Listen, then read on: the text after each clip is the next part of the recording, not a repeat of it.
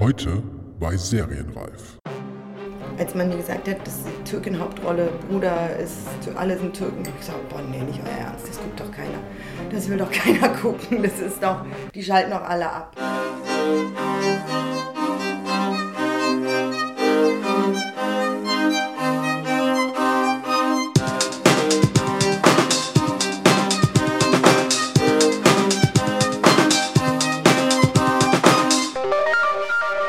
Herzlich willkommen zu Serienreif, dem Podcast zum deutschen Serienjahr. Mein Name ist Jens Meyer. Tja, das ist eine besondere Episode von Serienreif, denn es ist die bislang kürzeste in der Geschichte dieses Podcasts.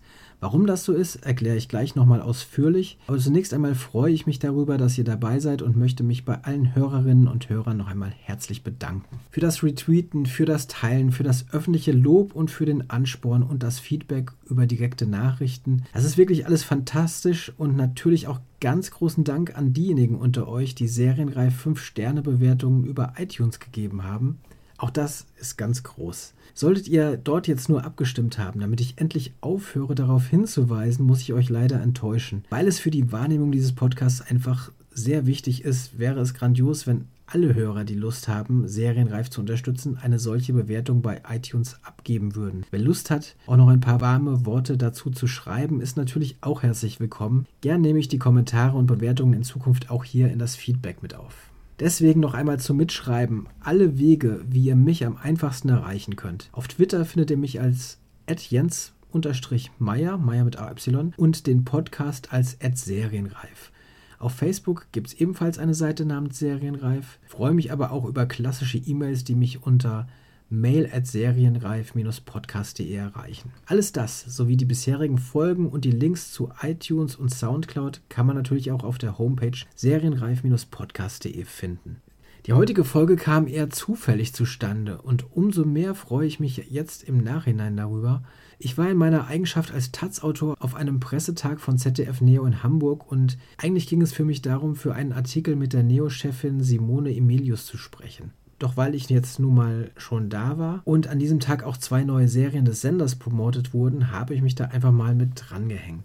So bin ich zu dem Gespräch mit Ipek Zübert gekommen, die ist nämlich eine der drei Autorinnen der vierteiligen Serie Bruder Schwarze Macht, die ab Sonntag, dem 29. Oktober um 21.45 Uhr auf ZDF Neo zu sehen ist. Darin spielt Sibel Kekeli eine deutsch-türkische Polizistin in Hamburg, deren Bruder nach und nach in die radikale islamistische Szene abdriftet und die versucht, ihn wieder herauszuholen, bevor Schlimmes passiert. Ipek Zübert hat die ersten beiden Folgen geschrieben, die anderen stammen von Andreas Dier und Reit Sabah. Regisseurin war Randa Rahut. Bemerkenswert an dieser Serie ist, dass sie mit der Polizistin Sibel und ihrem Bruder Meli, der von Yassin Boynunce gespielt wird, endlich einmal zwei Figuren in den Mittelpunkt stellt, die einen sogenannten Migrationshintergrund haben und ganz selbstverständlich aus deren Perspektive erzählt. Und genau darüber wollte ich gerne mit der Autorin sprechen. Da sowohl Ipek Zübert als auch ich eben noch mehr Interviewtermine an diesem Tag hatten, war unser Gespräch auf 20 Minuten begrenzt. Ursprünglich hatte ich deswegen vor, in dieser Folge noch eine weitere Stimme zu Wort kommen zu lassen, doch das hat sich jetzt leider nicht mehr ergeben. Zumindest nicht so, wie es geplant war. Weil die Serie aber jetzt nun mal schon anläuft und das Gespräch sehr unterhaltsam, aufschlussreich und auch lustig war und ich finde, dass man noch viel häufiger darüber reden müsste, wie man den Realitäten dieser diversen und bunten deutschen Gesellschaft in Film- und Serienproduktionen gerechter werden könnte, wollte ich auf diese Folge eben nicht verzichten. Auch wenn sie jetzt halt deutlich kürzer ist als geplant. Aber die Längen der Folgen bei Serienreif schwanken ja sowieso immer wieder und, und das soll ja auch so sein.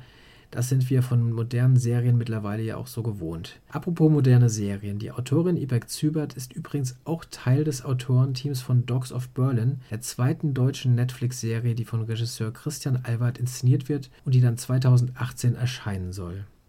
So, nun aber wirklich genug der Vorrede. Jetzt also direkt rein ins Gespräch zwischen mir und Ibek Zübert. Ich melde mich natürlich noch einmal danach zurück.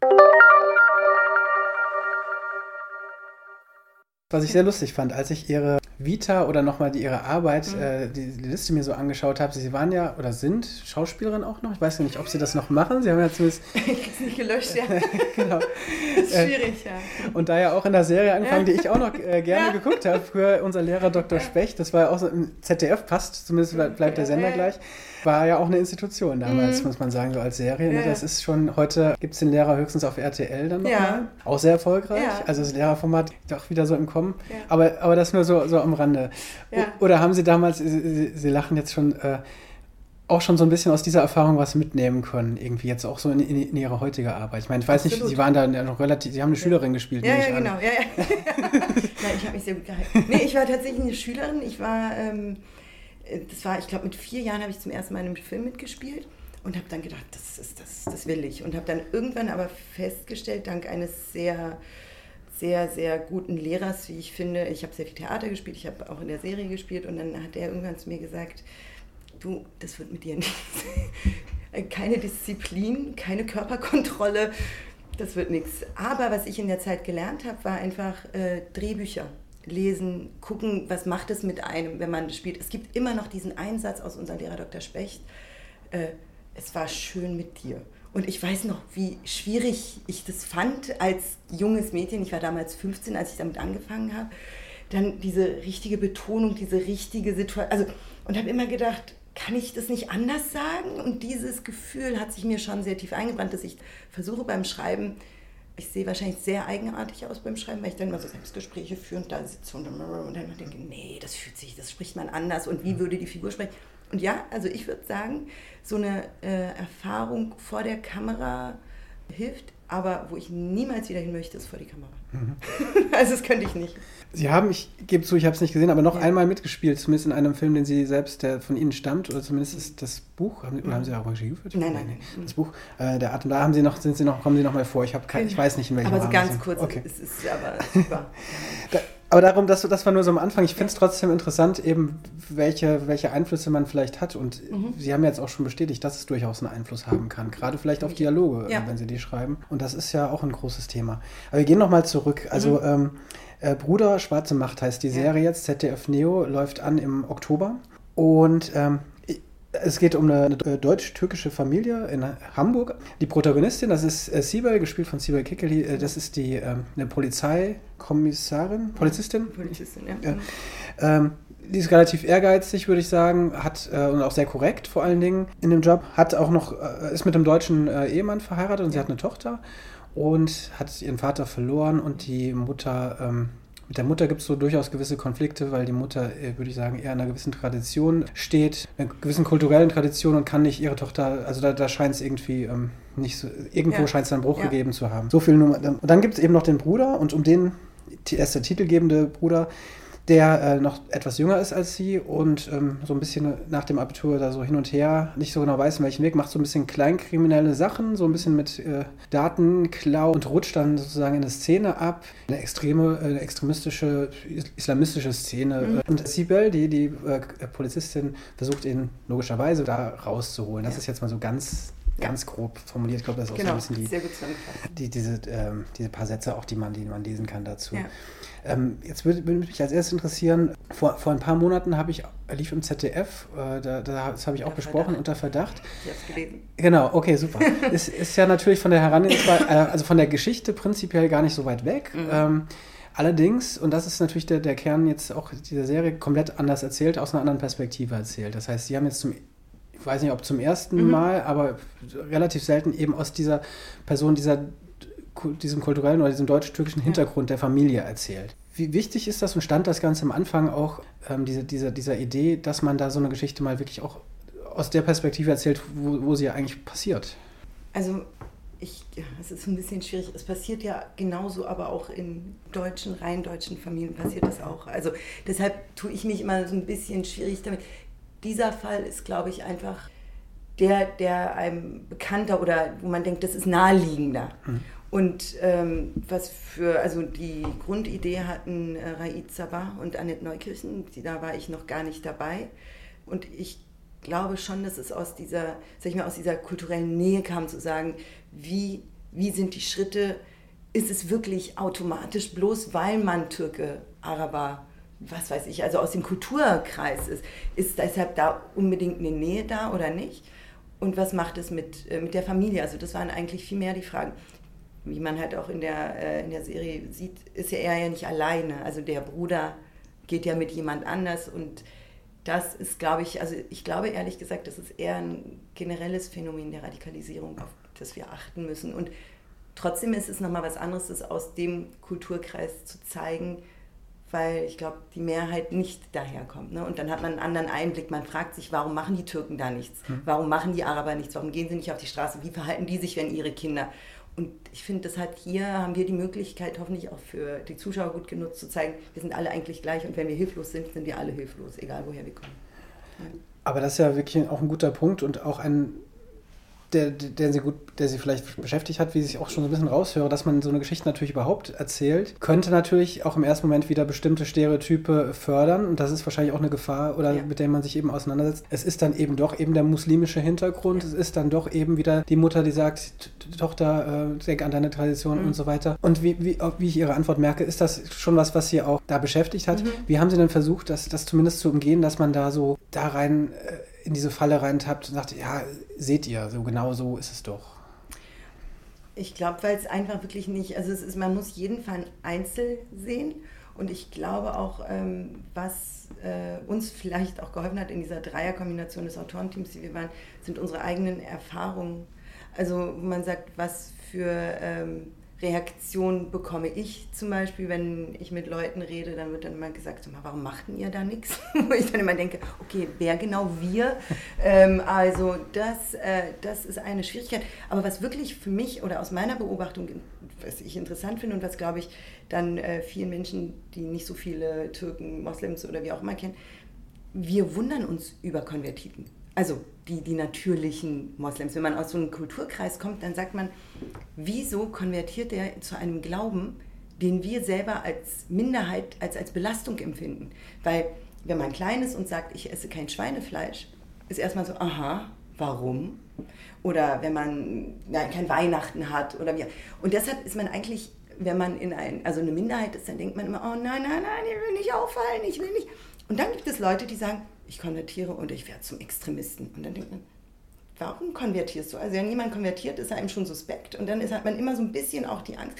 Und da ist, ich sag mal, da habe ich meine eigenen Vorurteile. Wenn jemand sagt, ich bin konvertiert, denke ich, okay, nicht so lange hin bis zum Radikalen. Und das sind mit meinen eigenen Vorurteilen und an mir mich abarbeitend, ähm, haben wir und die anderen natürlich auch, haben wir versucht, dann diese Figuren und diese Situationen so echt und nahbar zu machen wie möglich. Also einerseits kann ich das eben nachvollziehen, vor allen Dingen natürlich, äh, also gerade äh, in der jetzigen Zeit in Deutschland kann man nun wirklich äh, von Extremismus auch von ganz anderen Seiten ja. sprechen. Ähm, trotzdem ist es natürlich wichtig, zumindest sehe ich das auch so, eben diese in Amerika nennt man es so schön Diversität, mhm.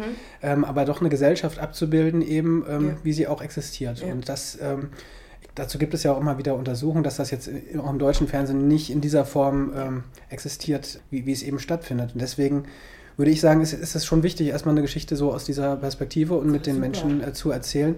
Und sie ist ja, also ich meine, okay, Sie haben äh, mit Sylvia Kickel eine, die Hauptdarstellerin, die natürlich durch den Tatort, das ist natürlich sehr dankbar, mhm. schon ähm, am Sonntag um 20.15 Uhr bei Millionen von Zuschauern zu Hause war und akzeptiert in so einer gewissen Rolle ja. ist. Ne? Wie wichtig ist das, äh, dass man da so eine, so eine Hauptdarstellerin hat, auch für, für die Serie? Oder? Also ich muss ehrlich sagen, ich fand die große Herausforderung, wie Sie gesagt haben, ist eigentlich, äh, ich, als, als man mir gesagt hat, dass die Türkin Hauptrolle, Bruder ist, alle sind Türken, habe ich gesagt, boah, nee, nicht euer Ernst, das guckt doch keiner. Das will doch keiner gucken, das ist doch, die schalten doch alle ab. Und da fand ich, also das fand ich schon mal super und ähm, das war das Große. Und dann war natürlich die Herausforderung für uns als Autoren zu sagen, wie ist Sibel, ja, diese Figur. Und haben dann immer mehr gemerkt beim Schreiben, unser Wunschtraum wäre es, sie zu haben. Aber nicht, weil sie Sibel Kekile ist, die beim Tatort ist, sondern weil wir ihre Energie, weil wir gemerkt haben, diese Energie, diese Frau, die nicht so angepasst, nicht so viele Vorurteilen entsprechend ist, die würden wir gerne. Und dass sie es dann wurde, großartig. Und ich glaube, deshalb sitzen so viele Journalisten jetzt auch ehrlich gesagt hier. Hm. Also muss man jetzt ehrlich mal zugeben. Ich will gar nicht zu lange jetzt darauf hm. rumhalten, aber ähm, inwieweit haben Sie jetzt zum Beispiel auch das Gefühl, dass, ähm, also wie, wie sehr wird auch sowas akzeptiert, ähm, eine, eine, Geschichte aus, aus dieser Perspektive zu erzählen? Weil, also ich, ich musste, ähm, als ich jetzt mir die Fragen hier überlegt habe, nochmal daran denken, dass es noch nicht lange her, letztes oder vorletztes Jahr hat der Bayerische Rundfunk, das ging auch durch die mhm. Medien überall, ich glaube, ich habe so einen Ramadan-Themenschwerpunkt gemacht und mhm. hatten, glaube ich, den Halbmond eingeblendet und es ging ein, mhm. gab einen riesen, ja. äh, riesen Aufschrei, würde ich mal fast nennen. Ähm, also wie, wie akzeptiert haben Sie, haben Sie das Gefühl, ist es denn, dass, wenn man da, also ich meine, es ist ja, es ist ein Interesse an, der, äh, an unseren Mitmenschen und wie leben die eigentlich und wie leben andere. Ähm, aber es, es, scheint ja doch in, in, so einem breiten Spektrum doch schwierig ja, zu sein. Ich glaube, es ist ja angstbelastet immer noch. Also ich glaube, und ich glaube auch, dass es ähm, also schwierig ist und leider sehe ich noch nicht, dass es leichter wird. Also es wird schwierig bleiben und jetzt helfen natürlich die Selbstmordattentäter auch überhaupt nicht. Also das macht es dann, man sieht es ja auch ähm, an der AfD, wie der Zulauf da ist, weil es einfach so eine diffuse Angst gibt vor dem Moslem, der kommt und Deutschland äh, unterwerfen wird und alles auslöschen wird. Und das ist, ähm, ich meine, ich kann Angst verstehen. Also ich finde, man muss hingucken, woher sie kommt. Ab einem bestimmten Punkt kann man auch da nicht mehr weitermachen. Nur wünsche ich mir natürlich eine größere Offenheit und nicht, also was ich oft bemerke, ist, dass Menschen auch in einem Gespräch, auch wenn sie neugierig sind, versuchen sie sich so an so in so sichere Hafen zu bringen und dann gleich in so eine Schublade zu tun. Ah ja, ja, ja, genau, das habe ich verstanden, weil dann. Und dass man die Schubladen viel weiter aufmachen und offen lassen muss. Es, es ging Motten gut, die mögen kein Licht, ja. Dieses Ding äh, ist da noch, da sind wir leider noch weit von entfernt. Aber wenn wir so eine Sendeplätze bekommen, wenn wir die Möglichkeit bekommen, wenn da Mut ist und wenn da auch keine Ermüdung äh, kommt, dann glaube ich, können wir wirklich was machen. Aber wie schwierig ist es trotzdem, auch sowas zu schreiben? Weil, also Sie sind da ja dann auch in so einem Zwiespalt drin. Einerseits, Sie wollen, erstens wollen Sie eine gute Geschichte erzählen, mhm. das ist klar, das steht, denke ich mal, von Autoren eigentlich Total. immer an erster Stelle. Dann wollen Sie natürlich eine, ähm, äh, eine Geschichte erzählen aus, aus, aus der Perspektive, wie Sie gerade genannt haben, auch um vielleicht so einer Angst, die da besteht, entgegenzuwirken. Mhm. Auf der anderen Seite erzählen sie natürlich eine Geschichte von jemandem, der einen Extremismus mhm. ableitet. Da liegt auf der Hand, dass da was Schlimmes passiert ja. und dass das äh, natürlich wieder vielleicht auch Bilder ähm, hervorbringt, die dann wiederum von anderen aufgenommen, die ihre Angst widerspiegeln. Ja. Wie schwierig ist das so? Und da trotzdem so, so, was, so, so einen Mittelweg zu, zu finden, äh, man, das Spannende an aktuellen Serien ist ja vielleicht, zumindest wenn man US-Serien oder so weiter mhm. nimmt, dass ja doch auch diese Ambivalenz immer da ist ja. bei diesen Charakteren. Ja. Die sind nicht nur gut und nur schlecht ja. und das bringt sie einem irgendwie auch nahe, weil man das versteht. Absolut. Trotzdem, wie, wie, wie groß ist die Sorge, so eine Ambivalenz zu haben? Oder auch nicht zu didaktisch zu werden. Also didaktisch finde ich, also das ist, sobald ich den Finger spüre, boah, bin ich so raus. Ich bin ja selber Konsument. Ich gucke gerne, ich gucke deutsches Fernsehen regulär mit Fern, also mit Fernseher und nicht über YouTube. Ich gucke total viel amerikanische Serien. Und ähm, ich, wenn ich merke, dass ich da belehrt werde, ohne dass ich dabei lachen kann, ohne dass ich mehr, also ohne dass ich es vergesse. Ja, es kann ja eine Sekunde sein, da bin ich raus. Und es war auch unser Bestimmen, also uns ging es vielmehr um die, um die Abbildung. Also, dass der Zuschauer selber mitgeht, aber seine eigenen Entscheidungen trifft und auch, dass wir den Zuschauer genau wie unsere Figur immer wieder die, vor die Entscheidung bringen, wo lang gehe ich jetzt? Und unser, ich hoffe, es ist uns gelungen, dass man mitgeht, dass man dann sagt, auch wenn man nicht den Weg gehen würde, so kathartisch, dass man sagt, was wäre passiert, wenn ich? Aha, das passiert. Und wie wäre mein Weg gewesen? Also diese Gedanken äh, waren da im Vordergrund, also viel weniger als das Didaktische. Und äh, ich, also ich muss sagen, die, die Schwester, die dann um ihren Bruder kämpft, ja, dieses Gefühl, also ich glaube, ähm, ich wünsche jeder Familie Kraft, die ihr Kind an irgendeine Form von Extremismus verliert. Also das ist furchtbar, diese Hilflosigkeit. Und da, da sind alle Extremisten, also alle Richtungen des Extremismus gleich. Dieses, also die funktionieren auf die gleiche Art. Es ist die gleiche menschenfängerische Art, die da also abgefertigt wird, vor allem bei jungen Leuten. Furchtbar. Also deshalb, ich glaube und hoffe, dass wir das aber mit der dass wir es geschafft haben, dass Leute mitgehen und sich das angucken und sagen, was wäre, wenn. Mal nochmal ganz von der anderen Seite ähm, das Ganze betrachtet, was ich, als ich gesehen habe, wer an der Serie mitwirkt. Ähm, Sie, Sie sind als Autorin äh, dabei. Mhm. Eine Regisseurin äh, hat, hat es gedreht. Wir mhm. haben äh, Sibyl Kickley, also eine starke weibliche mhm. äh, Hauptrolle. Eine tolle Produzentin. Produzentin auch noch. Also Ja. es ist, äh, ist ein durch und durch äh, Ja. weibliches Projekt. Also es Mhm. hört sich jetzt auch so ein bisschen komisch an, ich weiß. Ich, ich musste nur dran denken, als ich das gelesen habe. Vor, ähm, vor ein paar Wochen wurde ja äh, diese große Gleichstellungsstudie vom ZDF vorgestellt, die äh, von Maria Furtwängler ähm, Mhm. Ja. initiiert wurde. Da saß ich auch, als es vorgestellt wurde. Das ZDF wa- war logischerweise auch dabei. Nun kommen, ähm, kommt so eine Serie, wo natürlich alle, fast alle Schlüsselstellen irgendwie mit Frauen besetzt sind. Gleichzeitig wird noch eine andere Serie heute auch vorgestellt, auch mit einer zumindest einer starken weiblichen äh, Hauptfigur. Eine Autorin hat ich, zumindest auch mitgemacht. Ähm, ist, das, ist das was, was Sie interessiert? Und haben Sie, als Sie, als das vorgestellt wurde, das auch verfolgt und konnten Sie das nachvollziehen? Oder ist das, spielt das für Sie gar nicht so eine, so eine Rolle? Ach, also ich, äh, ich, ich versuche es nicht so äh, genderspezifisch zu sehen. Also ich, ich ja, ich finde, wir haben als Autoren ganz andere Probleme. Also unsere Probleme liegen, da brauchen wir mehr Gemeinsamkeit, mehr Gemeinschaft, um stark zu sein. Und ich merke trotzdem, dass es eine Veränderung gibt, dass es Interesse an Frauen gibt. Also das merkt man als Frau dann natürlich, weil dann plötzlich gesagt wird, du, ich brauche mal eine Frau, die das schreibt, wo ich dann sage, okay, Frauen können nur Frauen, Männer können nur Männer. Also ich weiß nicht, ob das so immer äh, zwangsläufig stimmt, aber ähm, also es ist wichtig, dass das repräsentiert wird, dass Frauen repräsentiert werden, dass Frauen auch mal anders erzählt werden als äh, entweder Schlampen oder äh, Nonnen. Also schon, aber ich, ich, bin, ich bin, wenn ich politisch dazu Stellung nehmen soll, bin ich auf der Seite der Autoren. Wir brauchen viel mehr als das, was wir haben. Wir brauchen viel mehr Unterstützung. Deshalb versuche ich da nicht zu sagen, wir als Autorinnen oder die Schauspielerin, sondern ich bin da erstmal nur auf der Autorenseite. Ja, okay, es ist ja auch gut, es ist ähm, wichtig, dass, dass da ähm, noch mehr passiert. Ja. Ist ja auch eben ein großes Thema seit, seit vielen Jahren Mhm. und speziell eben seit Serien das Ja. ganz große Thema sind, weil Serien eben hauptsächlich erstmal von Autoren äh, getrieben werden. Ja. Ähm, war es Ihre erste Serie jetzt bis dahin? Sie haben ich jetzt auch überlegen.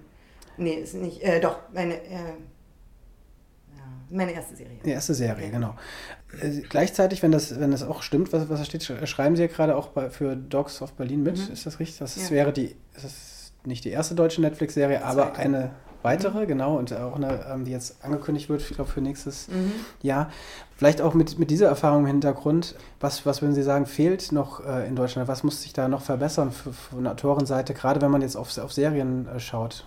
Also, ähm, ich. ich äh, Ja. ein großes Thema. Also, das Ding ist, ähm, ich glaube, was gerade passiert ist, dass, äh, sag ich mal, Sender und Produzenten Serien entdeckt haben, das super finden, aber nicht verstehen, dass am Anfang von allem die Idee steht und der Autor. Also es, ich will nicht sagen, dass Regisseure nicht wichtig sind. Ich finde Regisseure total wichtig. Ich finde die Schauspieler wichtig. Ich finde, ich finde, es ist ein Gemeinschaftsprojekt. Ja? Also ich kann nicht mich als Autorin hinsetzen und sagen, habe ich gemacht, das ist mein Film. Es ist ein Gemeinschaftsding. Idealerweise ist es so, dass man eine Idee hat, was schreibt, äh, ein gutes Umfeld durch den Produzenten bekommt, dann kommt der Regisseur oder vielleicht kommt er sogar früher und das ist eine Teamarbeit und ähm, das wird zwar, jeder bringt das mit, was es größer und besser macht. Im Idealfall auch mit Reibungen, wo man sagt, ah, wie kann ich es besser machen. Aber das Problem ist, dass wir in Deutschland, dass Autoren nicht existieren. Also und da kann man uns zusammen in einen Raum stecken und sagen, boah, wir nennen das jetzt Writers Room, ist deshalb immer noch kein Writers Room. Also es fehlt die Erfahrung an einem, und ich verstehe das nicht, es gibt diese, man muss bloß diese Masterclasses sich angucken, man kann sich diese YouTube, man kann sich alles, also es ist nicht so schwer zu erfahren, aber ob ich jetzt, äh, ob es die Vergütung ist, ob es die Perspektive ist und die Wertschätzung, also wenn man sich überlegt, und es geht nicht nur für Serien, sondern auch für Spielfilme und Kinofilme, wenn ich überlege, dass ich sechs Jahre an einem Drehbuch arbeite, ja, und der Produzent versucht das zu finanzieren, dann kommt da eine Schauspieler, und dann, dann sind es sechs Jahre, in denen ich von diesem Buch natürlich nicht leben kann. Also ich müsste, weil die Vergütung in der Anfangsphase so schlecht ist, muss ich fünf bis sechs Projekte theoretisch parallel laufen lassen, in der Hoffnung, dass eines davon oder zwei davon, damit ich mich finanzieren kann. Und dann kommen Leute und sagen, ah, die Serien sind ja alle so scheiße oder die Filme sind alle so scheiße. Ich sage, ja, wenn du den Leuten am Anfang so wenig Geld gibst und die so wenig Zeit haben, wie soll da was Besseres bei rauskommen? Die Wertschätzung der Autoren. Ja, das ist ja auch schon mal ein, ein guter Appell und ich denke mal, da sprechen Sie ja vielen, vor allen Dingen Autoren, aber ich Ja. glaube auch, auch Menschen, die sich dafür interessieren und die wissen, wie wichtig äh, das ist Ja. aus dem Herzen. Äh, Sie haben jetzt hier, das müssen wir gerade überlegen, es waren vier Folgen jetzt hier. Ja. Das heißt, auch wieder gerade so eine Serie, aber es ist ja schön, dass das überhaupt was, was passiert in der Richtung. Ja, und ZDF super. Neo äh, kann man zumindest sagen, dass da sehr viele Serien angeschoben werden. Es werden Ja. auch immer weitere angekündigt. Ähm, Das ist natürlich in einem gewissen Rahmen, das haben Sie auch schon gesagt. Das, das Budget ist natürlich beschränkt, logischerweise. Das ja. heißt, man muss sich da irgendwie beschränken. Gut, dass, gut trotzdem das, was passiert. Ja. Jetzt, jetzt haben wir eben schon gesagt, Sie, Sie arbeiten gleichzeitig noch an einem, an einem anderen Projekt, was mhm. für, für, Netflix äh, sein wird, was mit Sicherheit auch international nochmal ein großen, großes Aufsehen, äh, für großes Aufsehen sorgt. Mhm. Ist, da, ist da mit dem Gedanken schon das, das Arbeiten allein schon ein bisschen anders dahinter auch? Nö, also für mich nicht. Es ist, äh, ich bin mir macht das Arbeiten so viel Spaß, man kann mir das Arbeiten auch nicht verderben. Also das ist so, und das, weil ich halt einfach total in den Figuren bin oder in der Geschichte. Und das ist halt auch eine super Geschichte, die da äh, von Christian Albert äh, so überlegt wurde und der Grundstein und das Konzept und sowas. Und deshalb war das einfach eine große Freude und es ist viel weniger. Also ich muss jetzt auch sagen, äh, so sehr ich über die Situation der Autoren also mir geht es auch um die Wertschätzung, ja. Aber ich muss sagen, ich kann jetzt nicht sagen, dass mich Netflix besser behandelt hat als das ZDF. Neo. Im Gegenteil, ich finde, ähm, hier, man ist noch sehr jung und unerfahren. Also jung ist wahr, aber unerfahren, sage ich mal. Aber da ist diese Aufbruchstimmung, der Mut ist da. Ähm, aber ich glaube, da, also man muss sich öfter zusammensetzen. Produzenten, Sender, Autoren. Also da muss viel mehr auch auf uns Kreative mal zugegangen werden, aber auch auf Produzenten. Also ich muss sagen, unsere Produzentin, großartig, die hat da Leute zusammengestellt, hat innerhalb dieser wahnsinnig kurzen Zeit das Bestmögliche aus uns rausgeholt und hat diese, also da sind einfach vier Folgen in einem extrem komplexen Thema entstanden. Und das ist auch mal schön, das über so einen größeren Rahmen erzählen zu können und nicht in 90 Minuten abzuhaken. Also deshalb, es passiert viel. Ich finde auch, die, nur die deutschen Sender sollten sich nicht zu sehr von Netflix und so und den anderen da so viel wegnehmen lassen. Also die uns, also die Autoren sozusagen nicht da in die falschen Richtungen verlieren.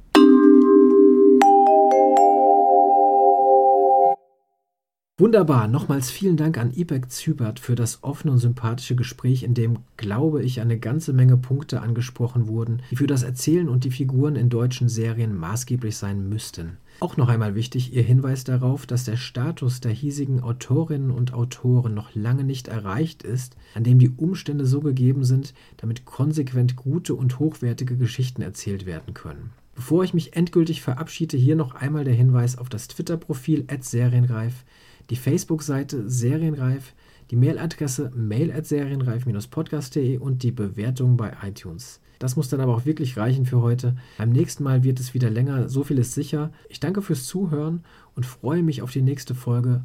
Bis dann.